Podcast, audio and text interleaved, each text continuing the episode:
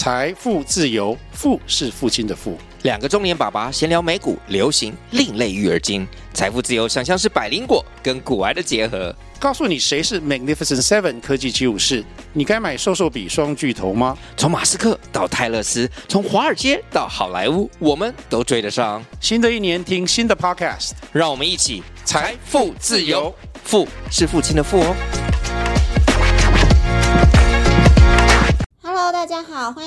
收听新闻日语。今天这一集呢，我们也要接着继续电话礼仪的这篇文章。那我们就来看内容。困った時の電話応対マニュアル。電話應對時遇到困擾的時候，電話応対をしていると、たびたびトラブルも発生します。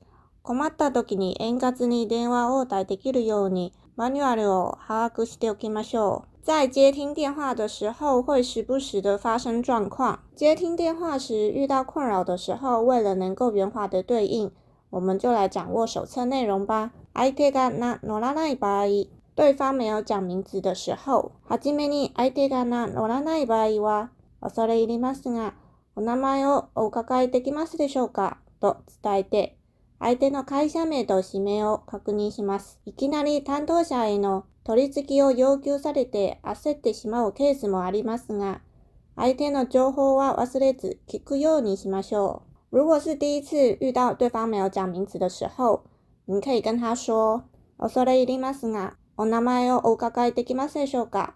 不好意思，能够请问您的名字吗？接着也可以确认对方的公司名称。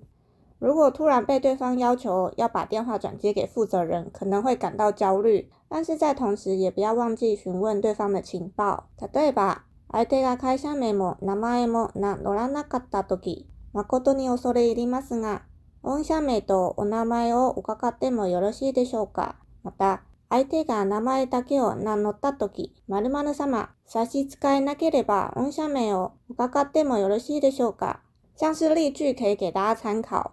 如果对方没有告知公司名称以及名字的时候，你可以跟他说：“誠に恐れ入りますが、御社名とお名前を伺ってもよろしいでしょうか？”非常抱歉，可以询问您的公司名称还有您的名字吗？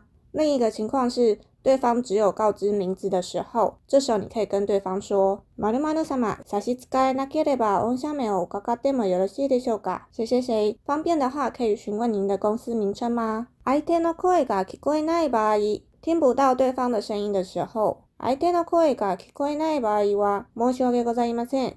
恐れ入りますが、 お電話が遠いようでと伝えましょう。決して声が聞き取りにくいなど、相手が責められているように感じさせてはいけません。電話が遠いと伝えても以前聞こえないときは、一旦お電話が遠いようですので、かけ直させていただきます。などと断って電話を切ります。そして電話機に記録されている履歴から相手にかけ直してください。在听不到对方声音的情况之下，你可以跟对方说：“非常抱歉，不好意思，电话好像有一点远。”绝对不要跟对方说“我听不到你的声音”，会让对方感受到你在指责对方。如果你跟对方说电话很远，还是听不到声音的情况之下，你可以跟对方说，因为电话很远，所以我这边会重新拨打给您。跟对方告知后就挂断电话，接着再依照电话的记录拨打给对方。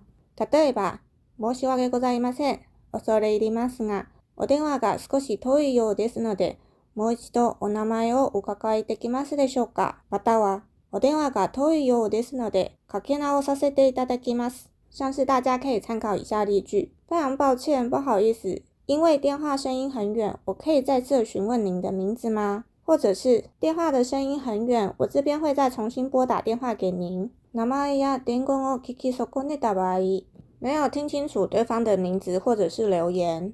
聞き損ねた内容を聞き直してもビジネス上失礼には当たりません。反対に聞き直さずにわからないままでの取り付きはマナー違反です。電話の相手にも、社内の人間に対しても、失礼なだけでなく、うまく取り付けなかったことで、トラブルを引き起こす可能性があります。申し訳ございませんが、や、念のためなどの表現を使って、サイト、名前や要件を伺うと、上手に対処できます。内容听不清楚，再次的询问对方，在职场上也不算是不礼貌。相反的，如果不再次的询问对方，在不清楚的情况之下，把电话转接给别人是不礼貌的。对于打电话的对方以及公司内部的人，不只是不礼貌，如果没有转接好的情况之下，很有可能会产生问题。所以，如果遇到这样的情况之下，你可以跟对方说“申し訳ございませんが”，或者是“念のため”，可以使用“非常抱歉”或者是“以防万一”之类的表现，再次的询问对方。 名字，还有他有什么事情。例えば、恐れ入ります。少しお電話が遠いようですので、もう一度お願いできますでしょうかまたは、申し訳ございませんが、もう一度ご要言をお伺いできますでしょうか像是可以参考以下例句。不好意思，电话声音有一点远，可以再跟您确认一次吗？或者是，非常抱歉。 我可以再次询问您有什么事情吗？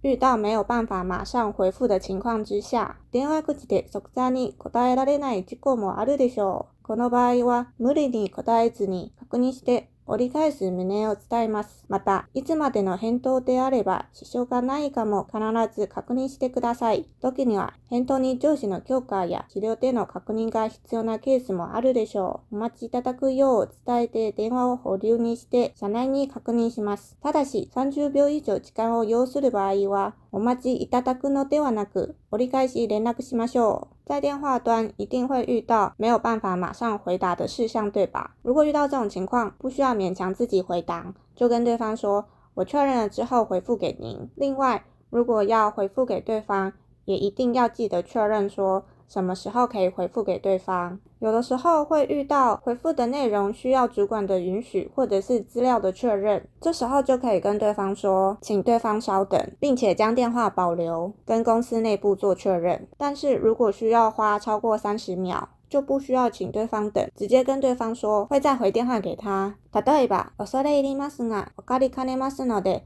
社内確認をしまして、折り返しお電話をさせていただきます。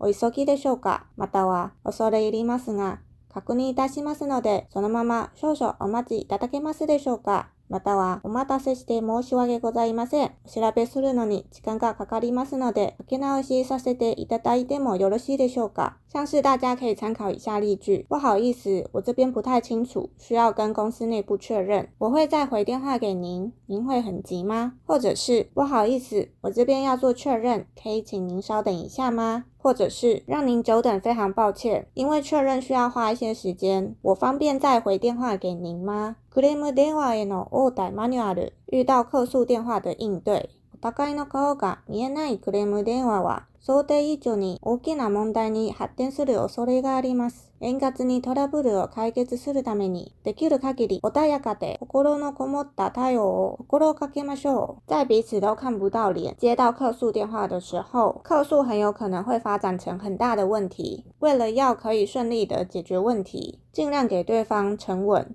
温暖的对应。状況を理解する。理解情況。相手が怒っている時に話を遮ったり、こちら側の意見を伝えると余計に怒らせてしまいます。そのため、相手に落ち着いていただけるように、同調しながら話を伺って状況の理解に努めましょう。对方在生气的情况之下，我们这边打断对方的话，或者是跟对方表达我们这边的意见，反而会让对方更加的生气。所以，为了要让对方冷静下来，尽量跟对方站在同一个立场去理解对方的状况。クッショントークを用いて対応する。使用缓冲用语对应。柔らかな対応を心がけ、話を伺う際には、クッショントークを用います。電話応対でよく利用するクッショントークは、後ほどまとめて紹介します。加えて、何々についてお伺いできますでしょうかお願いいたします。など、お願いをしながら、謙譲の気持ちも伝えます。さらに、さようでございましたが、など、合図を打って相手への同調も示すと、クレーム対応に効果的です。クレームの内容次第では、上司や担当者に電話を代わる場合もあります。ただし、相手の指名や状況の理解までは、初めに電話を取った社員が担当した方がスムーズに進みます。柔软的对应在询问对方的时候，可以使用缓冲用语。接听电话常常使用的缓冲用语，等一下会整理帮大家介绍。在麻烦对方的时候，可以加上“何々についてお伺いできますでしょうか？お願いいたします。我可以针对什么什么事情询问您吗？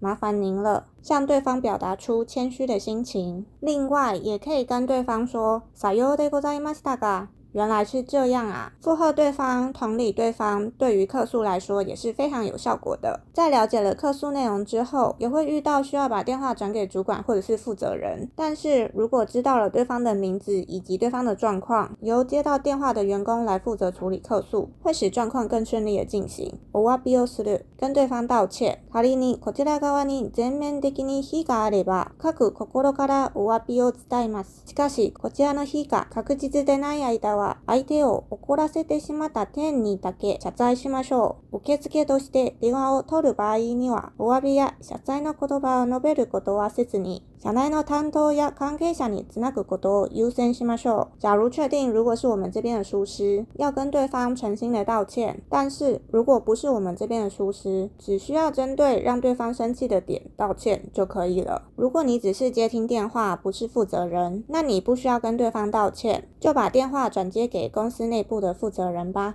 二次クレームを防止する、预防二次客訴。 当然ながらトラブルは可能な限り避けたい事柄です。誤ったクレーム対応で日クレームを誘発しないように、次の点に気をつけましょう。想当然的，我们都会尽量避免发生问题。为了不要在处理客诉的时候有了错误的对应，引发二次客诉，以下几点我们必须要小心。ただいまはしをする。无效的电話转接。